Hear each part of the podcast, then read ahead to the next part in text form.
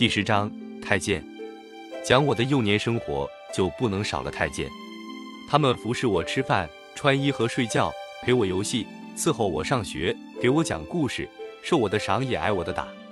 别人还有不在我面前的时间，他们却整天不理我的左右。他们是我幼年的主要伴侣，是我的奴隶，也是我最早的老师。历史太监的历史起于何年？我说不准，但我知道结束的日子。是在二次大战取得胜利，我从帝王宝座上第三次摔下来的那天，那时可能是太监最少的时候，只有十名左右。据说人数最多的是明朝，达十万名。清朝使用太监，在职务和数量上虽有过限制，但西太后时代也还有三千多名。西汉以后，太监大量逃亡，虽然优待条件上规定不许再招阉人，内务府仍旧偷着收用。据我最近看到的一份宣统十四年即一九二二年正月行二月份小监金贴口分单上的统计，还有一千一百三十七名。两年后，经我一次大减散，剩下了二百名左右，大部分服侍太妃和我的妻子，他们还有近百名宫女，大体未动。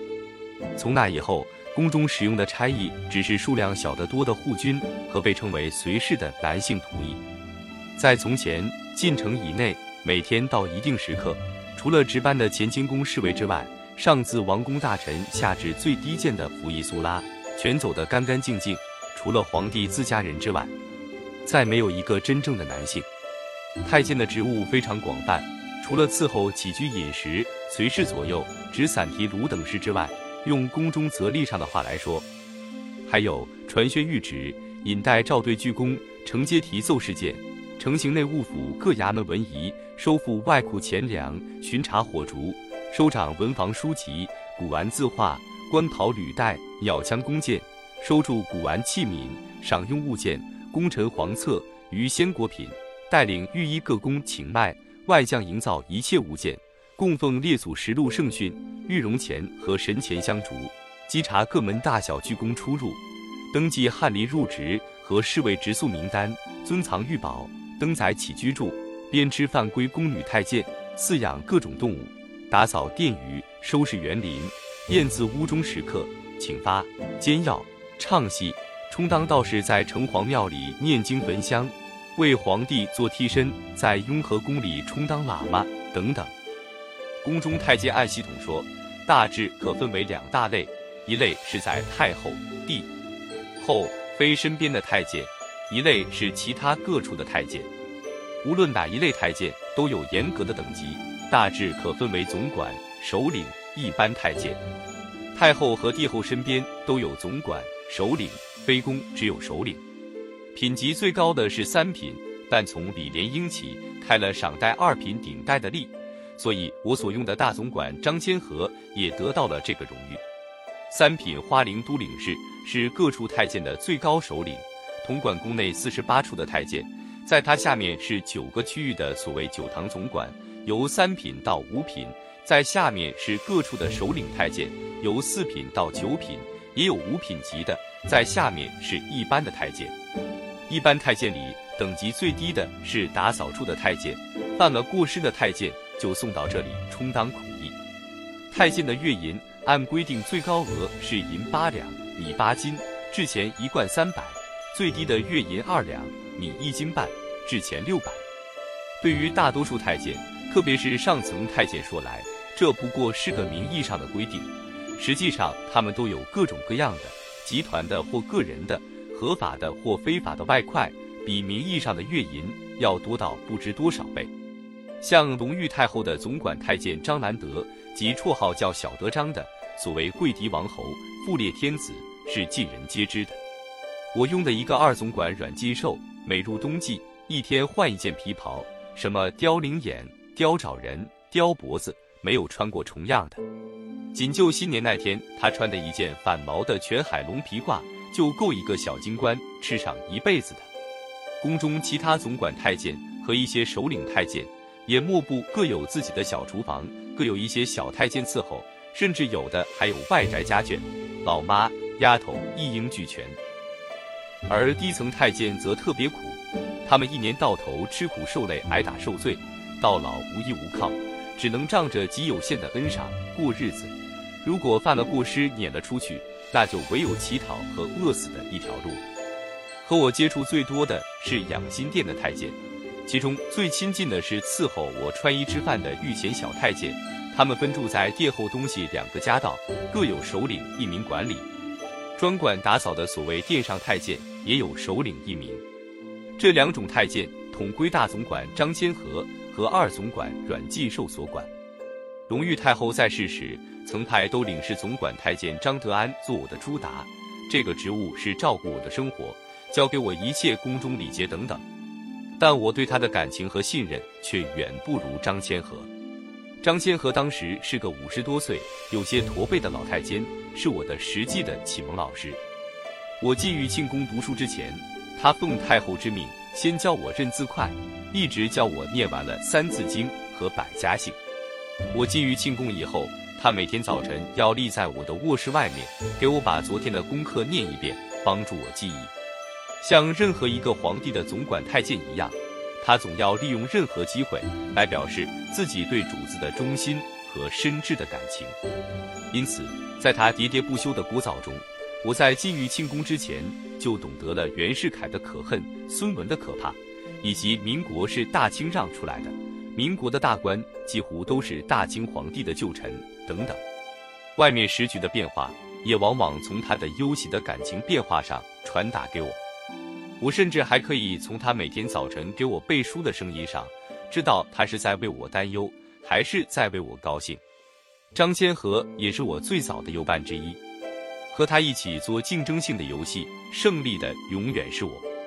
记得有一次过年的时候，记忆太妃叫我去玩押宝，张千和坐庄，我押哪一门哪一门准赢，结果总是庄家的钱都叫我赢光，他也不在乎，反正钱都是太妃的。我和别的孩子一样，小时候很爱听故事。张千和以及许多其他太监讲的故事，总离不开两类：一是宫中的鬼话，一是圣天子百灵相助的神话。总之，都是鬼怪故事。如果我能都写下来，必定比一部《聊斋》还要厚。照他们说来，宫里任何一件物件，如铜鹤、金刚、水兽、树木、水井、石头等等，无疑未成过经，显过灵。至于宫中供的关帝菩萨、真武大帝等等泥塑木雕的神像，就更不用说了。我从那些百听不厌的故事中，很小就得到这样一个信念：一切鬼神对于皇帝都是巴结的，甚至有的连巴结都巴结不上。因此，皇帝是最尊贵的。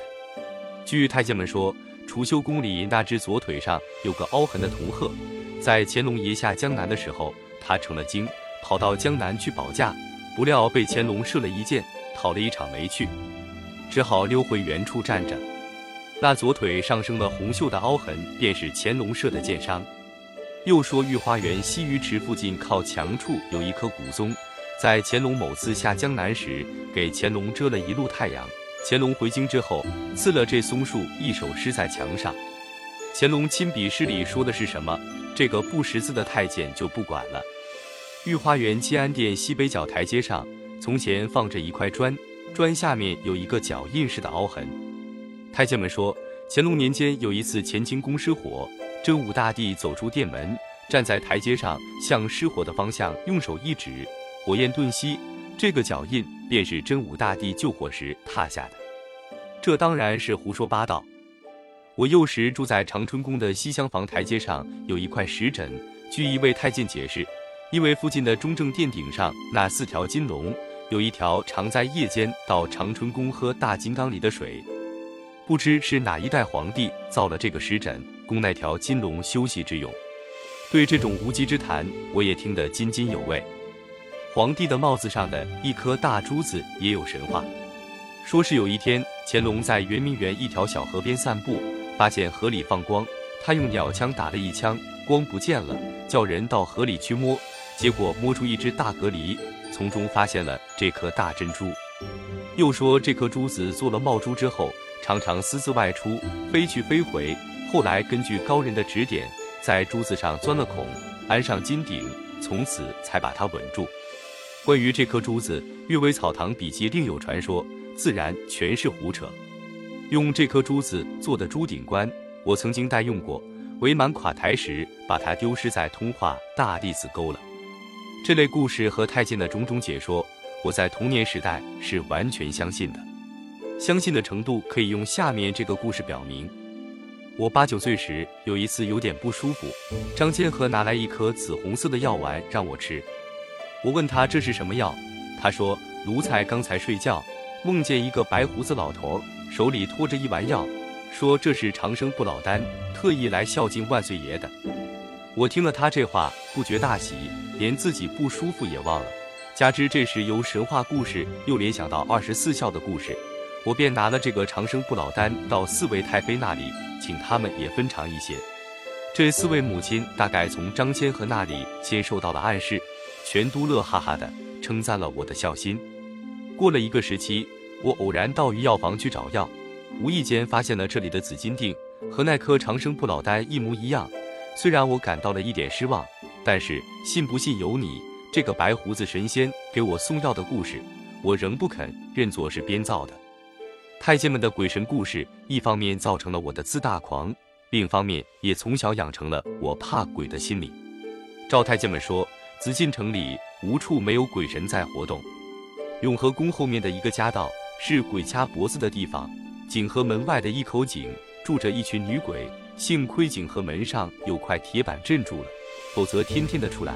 三海中间的鸡鳌玉沉桥，每三年必有一个行人被桥下的鬼拉下去。这类故事越听越怕，越怕越要听。十二岁以后。我对于怪力乱神的书都是太监给我买来的，诱人的迷。加上宫内终年不断的祭神拜佛、萨满跳神等等活动，弄得我终日疑神疑鬼，怕天黑，怕打雷，怕打闪，怕屋里没人。每当夕阳西下，进城进入了暮色苍茫之中，进宫办事的人全都走近了的时候，静悄悄的进城中央。乾清宫那里便传来一种凄厉的呼声：“搭栓下钱粮，灯火小心。”随着后尾的余音，进城各个角落里此起彼伏地响起了值班太监死音活气的回声。这是康熙皇帝给太监们规定的例行公事，以保持警惕性。这种例行公事把紫禁城里弄得充满了鬼气。这时我再不敢走出屋子，觉得故事里的鬼怪都聚到我的窗户外面来了。下钱粮可能是下千两，意思是下所宫中忌讳所字，故以下千两代替。下所后又讹传为下钱粮。总之，已经没有人说得清。作者，太监们用这些鬼话来喂养我，并非全是有意的奉承我和吓唬我，他们自己实在是非常迷信的。张千和就是这样的人，他没有什么疑难，总要翻翻《玉匣记》才能拿主意。一般的太监也都很虔诚地供奉着殿神，即长虫、狐狸、黄鼠狼和刺猬这四样动物。本来宫里供的神很多，除了佛、道、儒，还有王爹爹、王妈妈，以及坤宁宫外的神杆、上寺院的马、什么宫的蚕、日月星辰、牛郎织女，五花八门，无一不供。但唯有殿神是属于太监的保护神，不在皇室供奉之列。照太监们的说法，殿神是皇帝封的二品仙家。有个太监告诉我说，有一天晚上，他在乾清宫丹壁上走，突然从身后来了一个二品顶戴蟒袍卜卦的人，把他抓起来，一把扔到丹壁下面。这就是殿神。太监们不吃牛肉，据一个太监说，吃牛肉是犯了大武昏，殿神会罚他们在树皮上蹭嘴，直蹭到皮破血流为止。太监若是进入无人去的殿堂，必先大喊一声“开殿”，才动手去开门，免得无意中碰见殿神要受惩罚。太监每到初一、十五，逢年过节都要给殿神上供，平常是用鸡蛋、豆腐干、烧酒和一种叫二五眼的点心，年节还要用整猪、整羊和大量果品。对于收入微薄的底层太监说来，均摊贡品的费用。虽是个负担，但他们都心甘情愿，因为这些最常挨打受气的底层太监，都希望殿神能保佑他们，在福祸难测的未来能少受点罪。太监们为了取得额外收入，有许多办法。戏曲和小说里描写过，光绪要花银子给西太后宫的总管太监，否则李莲英就会刁难他，请安时不给他通报。其实这是不会有的。至于太监敲大臣竹杠，我倒听了不少。据说同治结婚时，内务府打点各处太监，漏掉了一处。到了喜日这天，这处的太监便找了内务府的螳螂中来说，殿上一块玻璃裂了一条纹。按规矩，内务府司员不经传召不得上丹壁。这位螳螂中只是站在下面远远地瞧了一下，果然瞧见玻璃上有条纹。这位司员吓得魂不附体，大喜日子出这种破相，叫西太后知道必定不得了。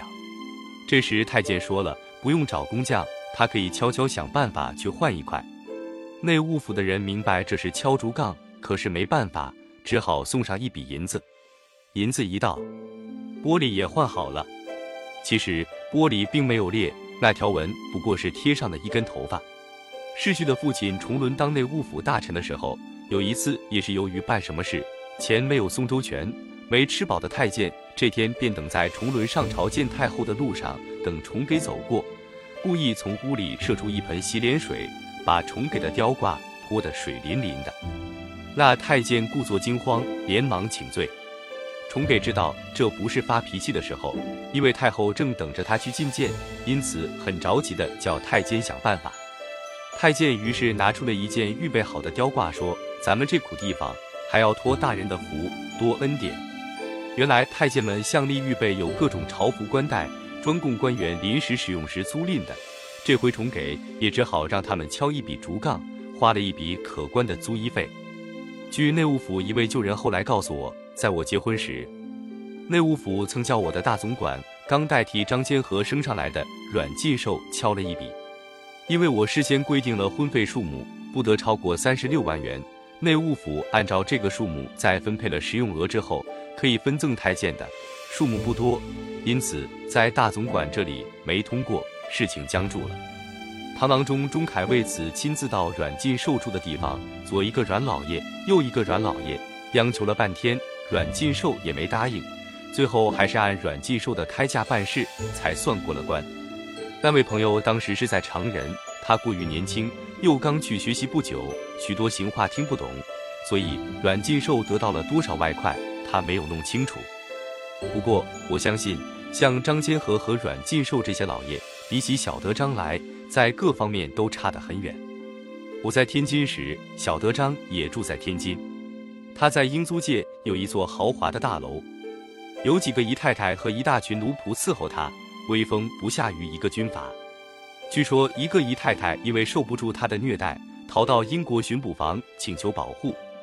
小德张潜能通神，巡捕房不但没有保护那个女人，反而给送回了阎王殿，结果竟被小德张活活打死。那女人死后，也没有人敢动她一下。